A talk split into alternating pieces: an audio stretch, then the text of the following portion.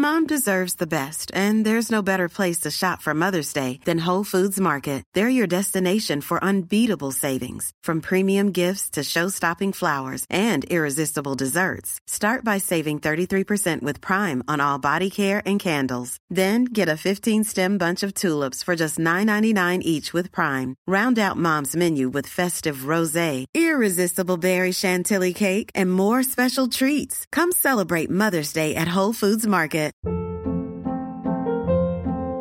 Hold up. What was that? Boring. No flavor. That was as bad as those leftovers you ate all week. Kiki Palmer here, and it's time to say hello to something fresh and guilt-free. Hello Fresh. Jazz up dinner with pecan-crusted chicken or garlic butter shrimp scampi. Now that's music to my mouth. Hello Fresh. Let's get this dinner party started. Discover all the delicious possibilities at hellofresh.com.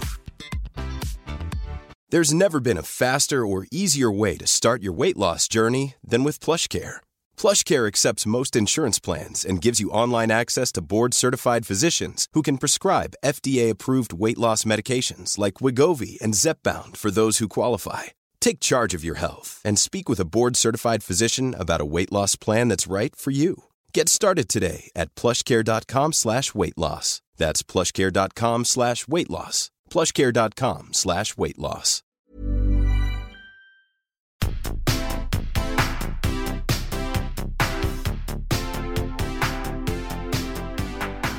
Salut, c'est Lucille. Hello, c'est Laetitia. Ces dernières semaines, on a reçu plein de gentils messages pour nous remercier pour le podcast et ça fait franchement plaisir. Mais sans surprise, on a aussi eu notre petite part de haters. Alors bien sûr, normalement, on les ignore, mais aujourd'hui, j'avais envie de vous lire un message que j'ai reçu sur X, ou Twitter pour les anciens, et qui nous a inspiré l'épisode d'aujourd'hui. Non seulement tu passes ton temps à poster des photos de toi à poil, mais en plus, tout ton travail tourne autour du sexe. Les femmes comme toi ne méritent pas de devenir mère et j'espère qu'on t'interdira l'accès à la PMA. C'est charmant, c'est un petit message qui réagissait à des tweets que j'avais fait où je parlais un petit peu de mon parcours euh, pour devenir maman avec ma compagne. Euh, et malheureusement, sur les réseaux sociaux comme dans la vraie vie, les femmes qui évoluent dans le domaine des sexualités, que ce soit les vulgarisatrices comme nous, euh, les travailleuses du sexe ou même les actrices qui jouent des rôles sexy, sont toujours ramenées à leur rôle de mère ou de future mère. Lucille, je sais que toi ça a déjà été ton cas. Tu es mère de famille, tu as écrit plusieurs livres sur les sexualités. Est-ce que c'est récurrent qu'on rapporte ton travail à tes enfants? Tout le temps, euh, tout le temps, que je parle de ma propre expérience euh, et de ma propre orientation sexuelle ou de mon mode de vie ou que je parle de mon travail, on me dit que je vais traumatiser mes enfants, qu'on va se moquer d'eux à l'école. Plutôt que de parler de harcèlement scolaire ou du fait que les parents consomment mon travail et en disent du mal, euh, on dit tout de suite que, euh, que mes enfants vont finir traumatisés. Donc c'est quelque chose qui revient extrêmement souvent. Euh, Il y a aussi un élément spécifique lié aux enfants, c'est que on me dit que tout ce que je défends va pousser les gens à la pédophilie, puisque du coup je défends un mode de vie qui est licencieux, qui est problématique et euh, et, du coup, euh, bientôt la zoophilie, bientôt la pédophilie, c'est un truc qui revient extrêmement souvent. C'est vrai que c'est toujours le même reproche qu'on a, c'est qu'à chaque fois qu'on parle de libération des mœurs, automatiquement c'est ramené euh, à la pédophilie, à la zoophilie. Ça avait déjà été le, le débat quand il y avait eu tout autour du mariage pour tous, où les gens disaient oh là là, on va, on va légaliser le mariage entre deux hommes, à quand entre un homme et son chien? Tout Parce à que fait. évidemment, c'est la même chose dans la tête de ces gens qui pensent que nous sommes des personnes déviantes. Est-ce que tu as déjà abordé cette question avec tes enfants? Euh, mes enfants sont tout à fait au courant de ce que je fais comme métier. Euh, c'est pas quelque chose qui est tabou à la maison. Je pense même que mes enfants connaissent le, le nom de ce podcast, euh, même s'il y a le mot sexe dedans. Et c'est pas du tout un problème. C'est-à-dire que j'ai des enfants j'ai, qui ont euh, qui ont 13, 11 et 8 ans. Et euh, ils sont à un âge où ils peuvent déjà comprendre euh, ce que ça veut dire, pas forcément dans les détails et pas forcément justement d'un point de vue malsain, mais en tout cas pour eux c'est assez sain de parler de tout ça. Encore une fois, je rentre pas dans les détails, c'est-à-dire que les gens s'imaginent tout de suite que chez moi il y a des sextoys dans le salon, que c'est voilà qu'on a qu'on a un mode de vie hyper malsain, presque limite qu'on baisse devant nos enfants. Il y a vraiment ça qui est, qui est implicite à chaque fois dans la façon dont ils. Et, euh, et en réalité, non, on a des conversations de parents tout à fait normales, euh, justement sur le fait que euh, ils ont le droit d'être ce qu'ils sont, qu'on veut juste qu'ils soient heureux et qu'ils soient euh, heureux avec dans leur vie, avec euh, leurs amours ou pas. Et donc du coup, euh, on parle de sexualité, mais plus aujourd'hui comme quelque chose de bien-être avec son corps, par exemple, ou de consentement. C'est des, des notions hyper importantes pour moi, par exemple. Euh, j'ai pas jamais parlé de fellation avec mes enfants. Par contre, j'ai énormément parlé de consentement avec eux. Et ça fait partie de mon travail sur la sexualité, je pense. Je vais te poser la question, mais je pense que je connais déjà un petit peu la réponse. Est-ce que tu penses que euh, le fait d'être ouverte sur euh, les sexualités en règle générale et tout ce qui entoure ce, sujet qui reste quand même très tabou, ça permet d'avoir des enfants qui ont moins peur de poser des questions si jamais un jour ils ont un problème. Bah j'espère. En tout cas, j'espère que représenter pour eux une sorte de personne qui a certaines réponses, peut-être pas toutes les réponses. D'ailleurs, ils me voient faire des recherches, donc ils se doutent bien que je sais pas tout. Mais euh, il y a aussi hein, quelque chose, c'est que moi j'ai une bibliothèque avec beaucoup de livres à l'intérieur. Euh, donc du coup, ils savent que éventuellement, ils pourront un jour fouiller dans la bibliothèque s'ils ont des questions, s'ils veulent pas me les poser. Mais je pense qu'effectivement, c'est important de se dire que les adultes, on peut leur poser des questions et qu'on peut avoir confiance. Ça, c'est vraiment dans la relation que tu crées avec tes enfants en dehors de toute notion de sexualité. Euh, ça peut être des questions sur, bah, on parle de harcèlement scolaire, sur le harcèlement scolaire, ils peuvent venir te parler ou pas. Ça dépend de la relation que tu as créée avec eux. Moi, je me dis que peut-être un jour, s'ils veulent parler de sexe protégé ou de l'orientation sexuelle, ils pourront. Enfin, je veux dire, ils savent que ils seront pas jugés et ce sera hyper cool. Après, il y a des aspects de mon travail euh, que de, sur lesquels on fait plutôt des blagues. En l'occurrence, quand je travaille sur, euh, j'ai écrit un Kama Sutra euh, qui a été édité et, euh, et là, quand j'ai travaillé sur ce Kama Sutra, je l'ai écrit pendant les vacances scolaires parce que du coup, je trouvais pas le temps de le faire autrement. La deadline tombait pile à ce moment-là, et donc j'avais une pile de 15 Kama Sutra que je traînais partout avec moi et que j'emmenais en vacances avec nos enfants. Alors évidemment, dans un sac qui était fermé et qui pouvaient pas voir, mais je leur disais, ces livres-là, c'est pas du tout pour vous, donc vous y allez pas. Et là-dessus, ils sont assez cool parce qu'il n'y a pas de, ça c'est un truc de quand on les conversations sont ouvertes, il n'y a pas de fascination un peu bizarre, de curiosité euh, qui peut être un peu malsaine. C'est-à-dire qu'ils vont pas chercher dans mes bouquins pour voir des trucs qui pourraient les déranger potentiellement. Je leur dis ça c'est pas pour vous, ça c'est un peu dérangeant. Ou ce travail-là que ils aiment bien regarder ce que je fais, mais du coup je leur dis là le Kama Sutra ça vous regarde pas, bah ils y vont pas. Tu vois, genre je pense que de mes trois enfants, il y en a aucun qui a ouvert le Kama Sutra ou aucun qui a ouvert mon livre s'appelle Masturbation. Ils ont une vague idée de ce que c'est la masturbation. Je pense qu'on l'a déjà abordé, mais aucun se dit je vais aller fouiller pour voir parce que ça a l'air un peu euh, mystérieux. Quoi. Je suis super contente que tu parles de ça parce que moi c'est quelque chose qui me tient beaucoup à cœur, euh, dont j'avais déjà parlé euh, dans des podcasts précédents, mais aussi dans des articles que j'ai pu faire. C'est le fait que on a tendance à vouloir surprotéger un petit peu les enfants, quitte à leur cacher des informations ou à pas vouloir répondre à leurs questions.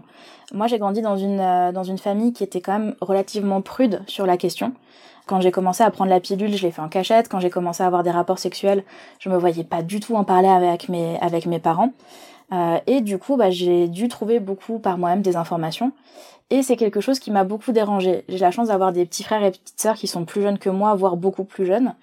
J'essaye d'être du coup un petit peu cette safe place où ils peuvent venir poser des questions en se disant c'est pas facile d'en parler avec papa et maman, mais on peut en parler avec notre grande sœur parce que bah on n'a pas le, le, même rapport avec eux. Et dans le cadre de mes enquêtes, j'ai aussi fait beaucoup de, de recherches. Et un truc qui m'avait pas vraiment surprise, c'est que beaucoup de gamins de 14-15 ans qui regardent du porno me disaient tout le monde nous dit que c'est interdit, tout le monde nous dit qu'il faut pas en regarder, mais personne ne nous dit pourquoi. Et, euh, c'est vrai que euh, en fait, dès qu'on donne une interdiction à un enfant sans lui expliquer pourquoi et qu'on ferme la conversation, forcément, ça crée un tabou qu'on a envie de briser. Enfin, moi, la première, quand j'étais ado, je sais qu'à 15 ans, je me demandais, bah, c'est quoi un cuni, c'est quoi une fellation? J'ai envie de savoir à quoi ça ressemble, j'ai envie de savoir comment on met une capote, tout simplement il y a très peu de ressources en ligne à ce niveau-là, à part dans le porno. Et c'est pas des ressources qui sont nécessairement bonnes, mais euh, quand euh, quand il n'y a pas de conversation qui est possible avec les adultes autour de soi, on est un peu obligé d'aller chercher les, informations où on peut, quoi. Ce que je vois avec mon ado aujourd'hui, c'est qu'il a des ressources que moi j'avais pas du tout. C'est-à-dire qu'il y a des choses qu'il sait sans m'en avoir parlé, qui viennent pas forcément du porno, mais qui viennent par exemple des mangas. C'est un ado qui lit beaucoup de mangas euh, sur le sexe homosexuel, euh, écrit souvent par des femmes, qui du coup fantasment un petit peu ça. Donc il y a du vocabulaire qu'il a euh, que dont on parle pas trop, ça le fait rougir, mais globalement je sais qu'il sait des choses. Et il y a aussi les comptes TikTok qui apportent de la vulgarisation. Tu disais, nous on a connu vraiment que le porno sur ces sujets-là. Euh, ou à la limite, euh, alors c'était pas ma génération, mais je savais qu'il y avait les radios de nuit. Euh, moi c'est du move. Moi j'ai grandi avec ça. Et bah moi c'était Skyrock du coup. Euh... C'était pas la même ambiance hein. sur Skyrock, il y avait quand même beaucoup de choses qui étaient assez problématiques. Exactement, mais du coup c'était une version très masculine euh, de euh, ma copine veut pas me sucer, est-ce que je dois la est-ce que je dois la virer ou pas? Il y avait des trucs un peu donc c'était vraiment de la mauvaise éducation, on peut pas le dire autrement, mais globalement pour entendre parler de sexualité, moi je sais qu'on se passait des cassettes euh, de ces émissions là un peu sous le manteau avant de commencer à se passer des pornos en VHS parce que du coup je suis aussi vieille que ça.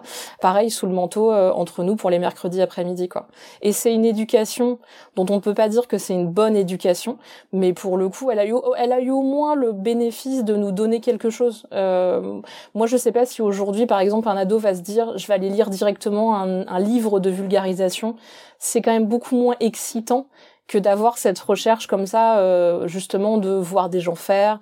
Ou je dis pas que c'est une bonne chose, mais pour le coup, je pense que c'est plus intéressant de leur dire il y a du porno éthique où il y a du porno lesbien, où il y a du porno qui représente d'autres sexualités ou inclusif, et de leur dire éventuellement je peux te donner des conseils, te glisser un papier avec les noms ou euh, ou te dire où chercher, euh, sans forcément donner ces choses-là. Encore une fois, c'est pas la rôle de parent de donner directement des contenus, euh, mais en tout cas expliquer que ça existe, que de dire va voir sur les tubes comme tous tes copains et te traumatiser au passage parce que sur les tubes il y a quand même des choses que je pense qu'un enfant peut pas totalement comprendre parce qu'il y a toutes les problématiques politiques, il y a toutes les problématiques d'oppression, il y a toutes les, enfin, toutes ces choses-là, pour le coup, c'est, c'est pas des choses qu'ils doivent apprendre, c'est des choses qui viendront euh, avec le temps, quoi. C'est vrai que c'est, c'est, quelque chose qu'on a beaucoup dit depuis le début du podcast, c'est que euh, cette éducation à la santé sexuelle euh, et, et intime et affective, c'est des choses qui sont super importantes parce que bah, plus les enfants vont avoir accès à des ressources qui sont évidemment faites en fonction de leur âge, euh, plus, euh, plus on va pouvoir leur éviter justement de se retrouver dans des zones euh, où ils vont potentiellement être exposés à des choses très traumatisantes. C'est un vrai truc, le traumatisme. Après, moi, je me dis, euh, j'ai vu mon premier porno, je devais avoir 13 ans, donc l'âge de mon fils. Je trouve ça super jeune. Je trouve ça super jeune en voyant mon fils aujourd'hui. Je l'imagine pas voir son premier porno. Je l'ai vu dans un contexte hyper particulier. Je l'ai vu pendant un goûter d'anniversaire. Euh, où les parents étaient pas là et où du coup il y avait tous ces gamins euh, jeunes collégiens et les parents avaient des VHS de porno et donc du coup on est tombé sur deux VHS de porno qu'on s'est mis la sextape de Pamela et Tommy Lee et un film qui s'appelle Les charmes secrets de Miss qui est complètement un dorsel à l'ancienne avec de la lingerie. Et c'était extrêmement malaisant mais c'est pas les films qui m'ont choqué même si bon du coup c'est pas forcément des choses comme c'était un peu à l'ancienne c'était pas forcément hyper c'était un peu sexiste. Enfin globalement sexiste les femmes passaient sous le bureau et c'est à peu près tout ce qui se passait. Mais globalement le principal problème que j'ai eu c'était de voir tous les garçons aller aux toilettes les uns après les autres. Et donc du coup cette espèce de regard comme ça que je portais maintenant sur mes camarades de classe et mes camarades tout court euh, m'a plus marqué dans le, ma sexualité sur le long terme, sur le moyen terme, que, euh, que, que sur le moment ce que j'ai vécu où je me disais ah, ah c'est quand même un peu marrant, c'est un truc d'adulte et, euh, et on est en train de faire un truc euh, hyper interdit. Mm. Mais je pense que c'est complètement différent aujourd'hui où du coup tu vas plus voir les VHS de Dorsel, et qui sont peut-être probablement extrêmement différentes de ce qui était produit dans les années 80 et que tu tombes directement sur des tubes avec euh, des éjacs faciales, euh, des trucs avec plusieurs personnes tout de suite, euh, des multiples pénétrations et où là pour le coup je pense que tu n'as pas ce, ce côté un peu conte qu'il y avait à l'époque, c'est-à-dire avec une histoire, un truc qui se passait, une justification complètement tirée par les cheveux mais qui était donc marrante. la fameuse histoire du plombier ou du livreur de pizza. Exactement, là c'était une secrétaire qui qui euh, d'autres mecs euh, aux réunions pour que le mec puisse avoir des contrats. Et donc du coup, c'était vraiment tout ce truc était hyper. Euh, enfin, il y avait un second degré qui, qui, qui était bienvenu. Je dis pas c'était mieux avant, mais euh, mais pour des enfants en tout cas, ce contenu-là, euh, enfin des préados, ce contenu-là était beaucoup plus facile à avaler que sans jeu de mots que que le contenu actuel. J'arrête pas de faire des espèces de sans jeu de mots tout le temps et c'est très difficile quand on parle de sexe de pas faire des, des des jeux de mots, surtout quand on a des sens de l'humour comme le tien et le mien. Exactement. Est-ce que tu as déjà hésité à te lancer dans des projets en rapport avec les sexualités à cause de cette vision euh, que peut avoir le grand public autour de ça? Et sur le fait que euh, les mères ne devraient pas avoir de sexualité Alors, je me suis jamais empêché rien du tout, quoi que ce soit. Euh, je pense que ce serait pas pareil si je faisais un métier où euh, où j'étais où il y avait mon image qui était directement euh, euh, liée. Par exemple, je ne fais pas de vidéos sur le porno, je ne fais pas de vidéos sur la sexualité où j'explique comment faire une bonne fellation par exemple. Je travaille sur le témoignage, je travaille sur euh, de la santé psychosexuelle de manière générale. Et donc pour moi, je fais un travail qui est plus engagé et politique que directement lié à la sexualité. Euh, donc du coup, je m'empêche rien. Euh, le seul, la seule chose, c'est que parfois, ça m'a, ça m'a fait réfléchir de penser qu'est-ce que mes enfants vont penser de mon travail? Et la majorité des cas, même quasiment toujours, je me suis dit, moi, avec le recul adulte, j'aurais été fière d'avoir une mère qui a fait ça. Donc je pense que mes enfants, si je les éduque correctement, pourront être fiers de mon travail plus tard. C'est vraiment super de, de pouvoir se dire qu'on fait les choses pour une raison. Surtout quand on sait à quel point il peut y avoir un stigma autour de tout ça. Moi, j'ai pas encore d'enfants et j'ai déjà des réflexions de gens qui me disent "Ouais, mais du coup, t'es en train de faire une PMA, tu penses pas que tu devrais supprimer euh, tes photos de tes shootings en lingerie sur Instagram? Euh, J'ai des gens qui m'ont même clairement demandé s'ils pensaient pas que si je pensais pas que ça allait nuire à mon dossier. On dit quand même, on n'en est pas encore là. Euh, oui, les mecs font des enquêtes. moi, je veux juste participer au réarmement démographique. Euh, tu vois, je j'essaye juste de faire mon devoir pour la patrie. C'est ça. non, puis ça va. Enfin, tu fais pas. Enfin, tu vois, là, tu parles de photos. Tout le monde ne les verra peut-être pas, mais le fait est que c'est des photos qui sont de l'ordre de. Et encore, c'est tiré par les cheveux de l'érotisme. C'est ça. Et encore, c'était même. Elles ont jamais vraiment été à but érotique. Oui. Il y a, il y a vraiment un but euh, esthétique, certes, mais il y a aussi militant derrière. De confiance en soi. De confiance en soi, voilà, de de, de représentation ouais, de représentation des corps, euh, des corps euh, gros. Euh, et donc du coup, oui, c'est complètement absurde de, de vouloir attaquer les gens mm. là-dessus. Moi, je le dis sans honte aucune, comme beaucoup de jeunes femmes de ma génération, j'ai fait des photos érotiques pour le coup, qui sont retrouvées en ligne. Je sais pas où elles sont, je sais pas si elles vont ressortir un jour. J'en ai un peu rien à foutre, j'avoue. Et ça, pour le coup, je pourrais totalement justifier encore une fois auprès de mes enfants, qui probablement de leur côté feront des erreurs, bien sûr, ou des choses qu'il faudra assumer plus tard et c'est pas grave. Euh, c'est des choses qu'on entend aussi quand on se fait tatouer. Euh, quand on se fait tatouer, on dit mais du coup euh, dans 10 ans, dans 20 ans ou quand tu auras 80 ans, tu vas le regretter.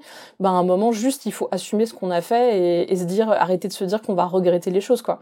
Faire un truc aussi marrant qu'un tatouage de Johnny et se dire quand j'aurais pu l'ironie sur le truc, ce sera compliqué. oui, et en même temps, ça permet de prendre du second degré, de dire tant pis quoi c'est pas un truc extrêmement vulgaire. Euh. Donc c'est pareil un peu avec les photos.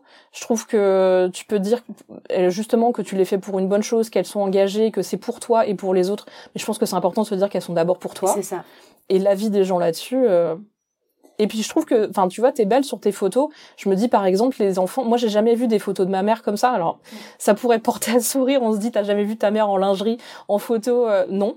Mais euh, mais je pense que je, en tant que jeune femme, ou en tout cas jeune adulte, j'aurais été extrêmement fière de voir ma mère sexy sur des photos et qui se trouve sexy sur des photos.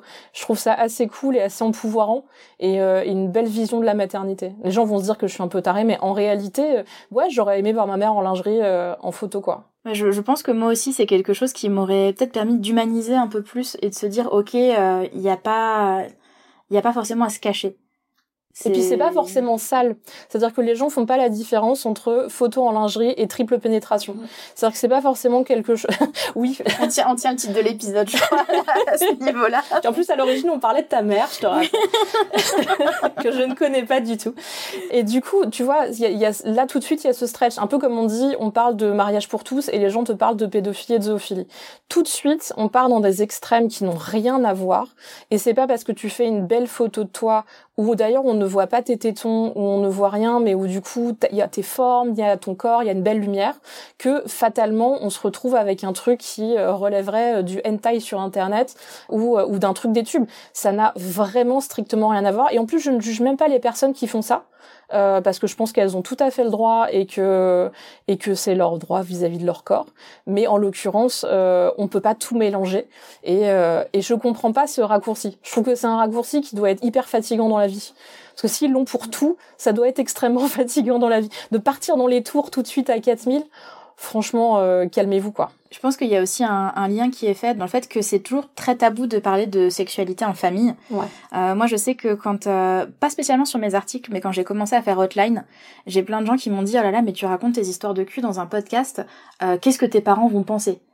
Alors déjà, ils sont pas obligés d'écouter si ça les met mal à l'aise. Bien sûr. Euh, je crois pas que ma mère ait écouté un seul épisode du podcast, par exemple. Je sais que mon père en a beaucoup écouté et que ça ne lui a jamais posé problème parce qu'en fait, on a on a cette distance où on se dit voilà, on est tous des, adultes, on c'est pas parce que on est au courant de la sexualité des uns et des autres que ça veut dire qu'on fait de la sexualité ensemble. Tout de suite, il y a un raccourci. Ouais. Moi, il y a des gens qui m'ont dit, mais moi, j'ai pas envie d'imaginer mes parents baiser parce que euh, euh, ce serait, enfin, ce serait hyper glauque. Il y en a qui vont même jusqu'à comparer ça à de l'inceste. Ouais. on peut assumer le, enfin, assumer le fait que ses parents ont une sexualité sans pour autant les imaginer en train de baiser. Parce qu'il y a un truc qui s'appelle l'incestuel, mm. qui est en l'occurrence quand les parents outrepassent ce rôle de parent et racontent leur propre sexualité. Mm. Parce qu'on peut parler de sexualité sans parler de sa sexualité. C'est ça, c'est une limite que les gens comprennent pas nécessairement que euh, la sexualité en général, ça veut pas dire qu'on parle de sa sexualité à soi. Parce que moi, je peux parler de trucs que je ne pratique pas du tout, par exemple, parce que j'ai la théorie, mm. parce que j'ai fait des recherches. Mais euh, si je me retrouve à en parler avec mes enfants, c'est-à-dire que si un jour un de mes enfants vient me voir en disant j'ai une curiosité sur le gangbang, on sait jamais, ça peut arriver. Je n'ai jamais pratiqué le gangbang à titre personnel. Par contre, je suis capable de dire, alors voilà, il faut se protéger sur ces trucs-là. Il faut, euh, il y a ce risque, il y a ces trucs positifs, euh, il y a des témoignages qui le racontent et donc tu peux te renseigner. Et ça veut pas dire du coup que mon enfant va m'imaginer en train de faire d'eux. Enfin, je, je, je pense pas du tout que ça fonctionne comme ça. Et ça, des fois, je me demande si ces gens ont des enfants ou s'ils les sacralisent d'une manière euh, hyper forte, tu vois, genre ça me dérange pas de dire peut-être mon enfant viendra me parler de gangbang un jour. Ça, ça pourrait choquer des gens que je dise un truc pareil et en même temps je me dis euh, bah j'espère que mes enfants vont être humains, j'espère qu'ils vont avoir des kiffs ou alors qu'ils vont avoir des curiosités et même peut-être pas les faire.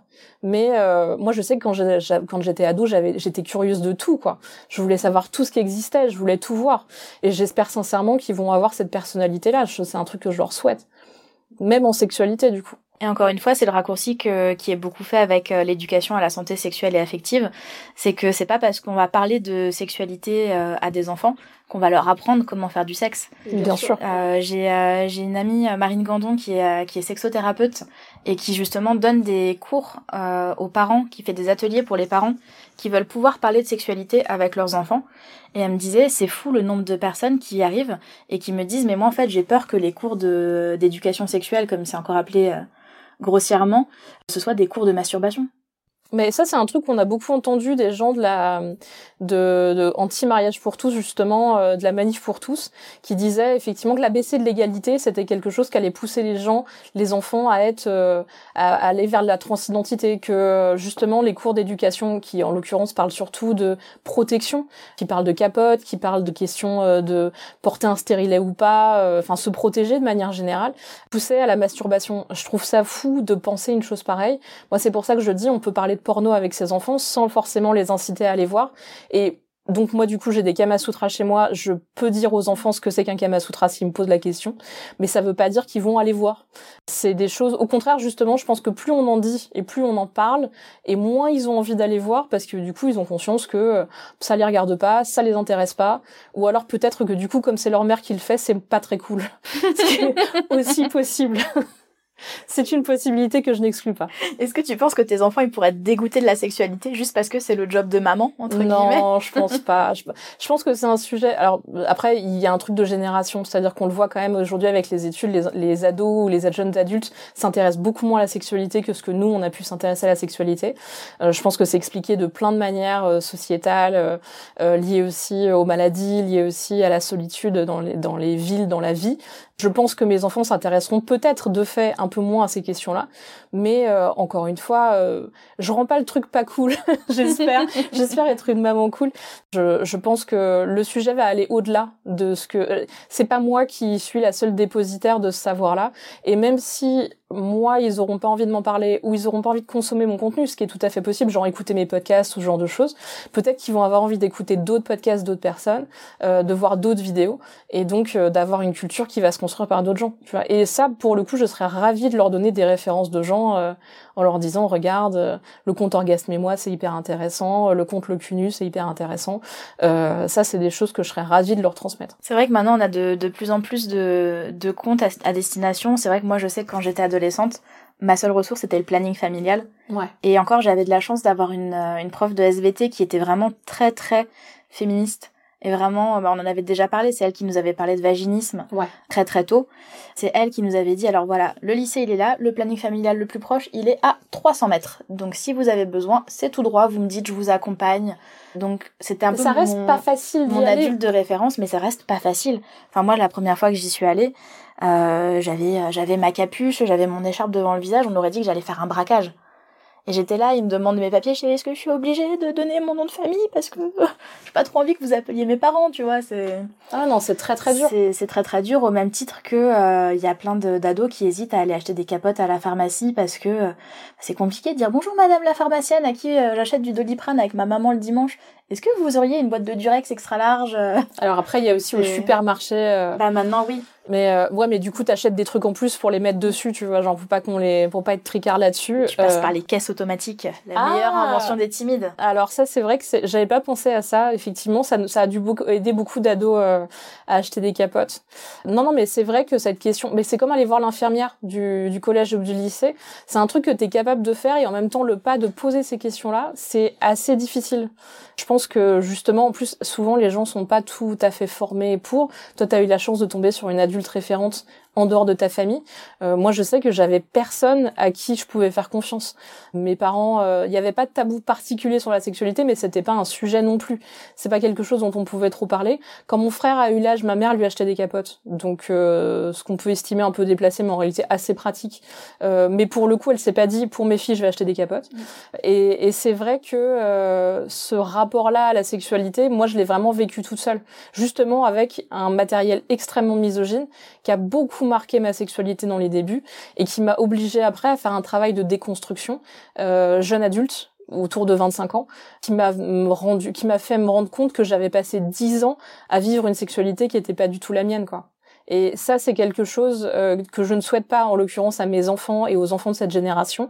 C'est euh, de se retrouver à devoir singer reproduire quelque chose qui, les, qui leur correspond pas, et de se rendre compte à 25 ans qu'en fait l'orienta- l'orientation sexuelle est pas la bonne, euh, que leur sexualité a été hyper marquée par des espèces d'injonctions horribles, et que en fait ils ont couché avec plein de gens avec qui ils auraient pas dû coucher.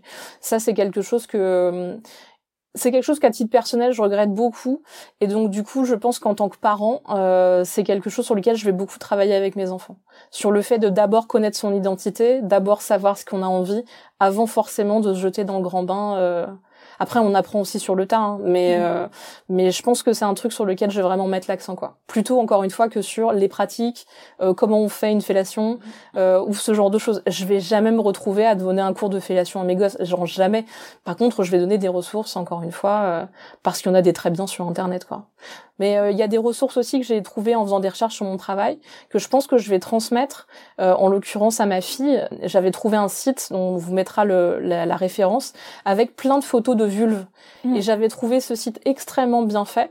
Et c'est une dédramatisation énorme de à quoi ressemble ta vulve et pourquoi elle ressemble pas aux autres et pourquoi elle ressemble pas à celle du porno. Et ça, c'est le genre de ressources euh, que je suis contente de connaître par mon travail et que je vais totalement transmettre à ma fille, par exemple. C'est hyper intéressant que tu parles de, euh, de connaître son identité avant de vraiment vouloir euh, se concentrer sur des pratiques sexuelles en particulier. Parce que je sais que euh, dans mon cas précis, j'ai commencé ma sexualité avec des femmes. Et à l'époque, euh, c'était quelque chose dont on parlait pas. J'ai eu des cours de- d'éducation à la santé sexuelle et affective euh, où on nous disait il faut prendre la pilule, il faut mettre des capotes. Ouais. C'était des trucs qui étaient très hétérocentrés. La première fois que j'ai entendu parler d'une digue dentaire, je devais avoir euh, 18 ou 19 ans et c'était dans une pride. Euh, donc encore une fois, euh, merci à, toutes ces personnes qui font de la sensibilisation euh, lors des événements queer parce que euh, je pense qu'ils apportent aussi beaucoup de choses. Mais par exemple, euh, je sais que autant mon père quand j'ai emménagé chez lui à 18 ans, il m'avait dit tu peux ramener des mecs, des meufs à la maison, j'ai aucun problème avec ça. Euh, Il y a des capotes dans le tiroir, si t'as besoin d'un gynéco, il y en a un pas très loin, blablabla. Autant tout ce qui concernait la contraception, c'était vraiment anglais sur des relations très hétérosexuelles et très hétérocentrées. Mm.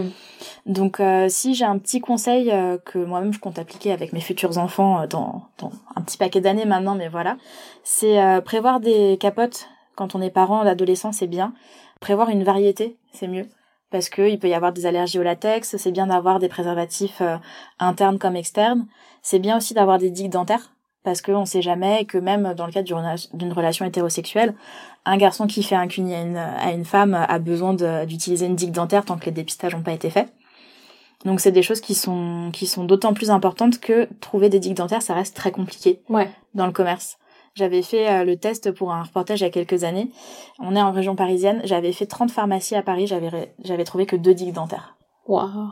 J'avais fait tous les arrondissements, deux pharmacies par arrondissement, et j'avais trouvé que deux digues dentaires. Après, je me dis que peut-être en justement dans les centres LGBT ou euh, ou dans les plannings familiales, on peut trouver ce genre de choses? On peut trouver, mais généralement, je- enfin moi, je, ça fait longtemps que je suis pas allée au planning familial, je dois l'avouer.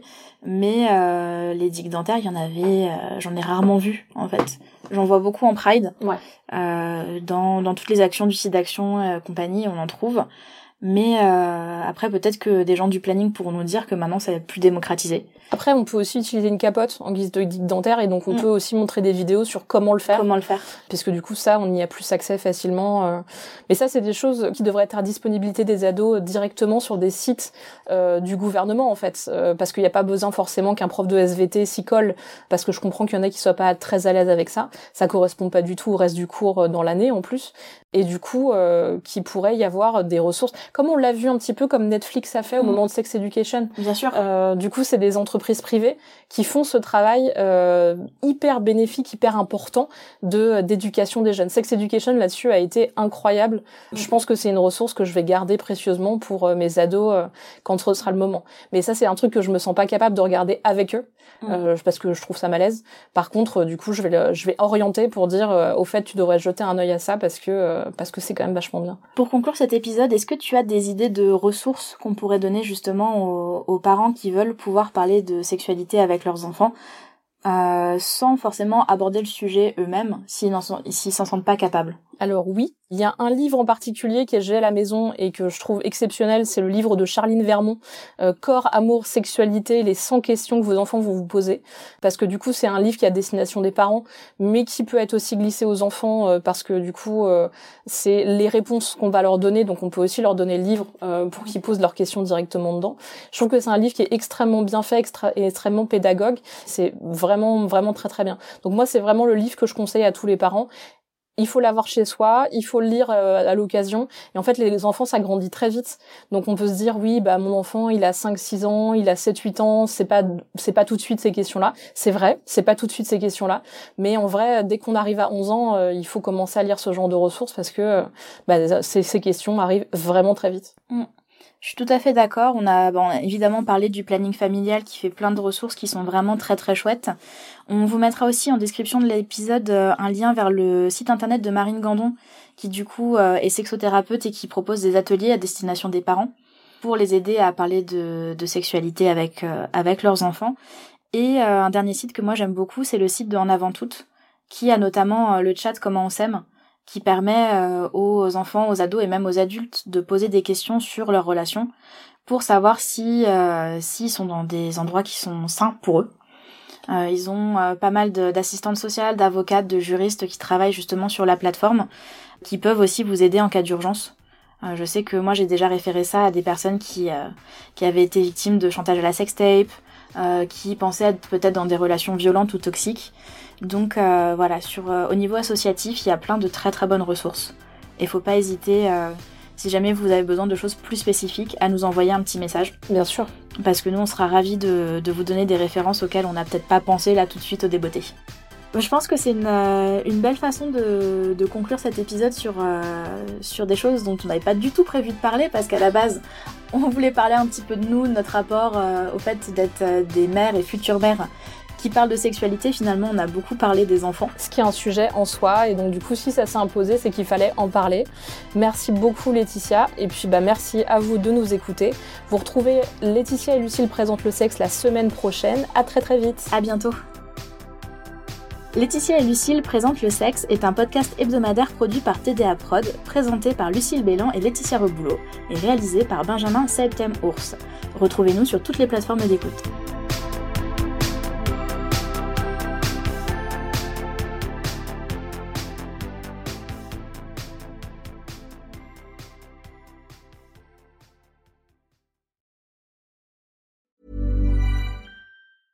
Mom deserves the best, and there's no better place to shop for Mother's Day than Whole Foods Market. They're your destination for unbeatable savings, from premium gifts to show-stopping flowers and irresistible desserts. Start by saving 33% with Prime on all body care and candles. Then get a 15-stem bunch of tulips for just $9.99 each with Prime. Round out Mom's menu with festive rosé, irresistible berry chantilly cake, and more special treats. Come celebrate Mother's Day at Whole Foods Market.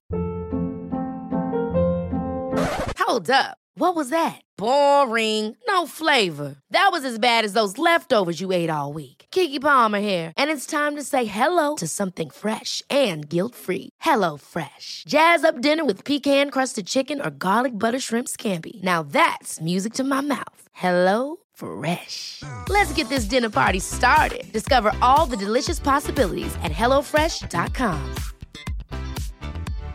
If you're looking for plump lips that last, you need to know about Juvederm lip fillers. With Juvederm Volbella XC and Juvederm Ultra XC, your lip look, whether it's subtle or bold, can last up to one full year with optimal treatment and no additional maintenance. Find a licensed specialist and see if it's right for you at juvederm.com today. That's J U V E D E R M.com. Add fullness to lips in adults over 21 with Juvederm Volbella XC or Juvederm Ultra XC. Do not use if you have severe allergies or a history of severe allergic reactions, or if you're allergic to lidocaine or the proteins used in Juvederm. Tell your doctor if you have a history of scarring or taking medicines that decrease the body's immune response or that can prolong bleeding. Common side effects include injection site redness, swelling, pain, tenderness, firmness, lumps, bumps, bruising, discoloration, or itching. As with all fillers, there's a rare risk of unintentional injection into a blood vessel, which can cause vision abnormalities, blindness, stroke, temporary scabs, or scarring. For full important safety information, visit juvederm.com.